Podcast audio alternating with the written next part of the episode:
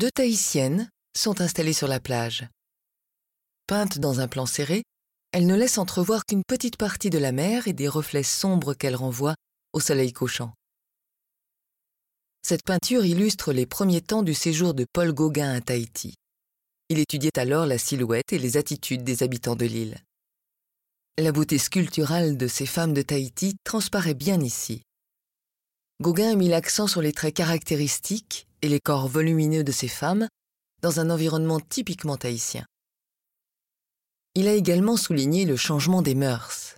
Ainsi, tandis que la tahitienne de gauche porte le traditionnel paréo et la fleur de tiare posée sur son oreille, elle a revêtu une blouse légère, masquant sa nudité.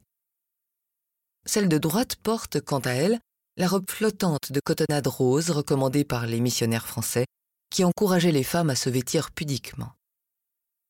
En outre, elle pratique une activité directement issue de la rencontre avec les Occidentaux, le tressage des fibres de pandanus, qui permettait de confectionner des chapeaux, accessoires qui, auparavant, ne faisaient pas partie de l'habillement traditionnel tahitien. Un charme mystérieux émane de cette scène où domine un sentiment de solitude et de mélancolie. Les deux femmes ne se parlent pas, mais semblent pourtant communier par leur attitude. Ici, le peintre a souligné l'expression impassible de leur visage et leur solidité tranquille.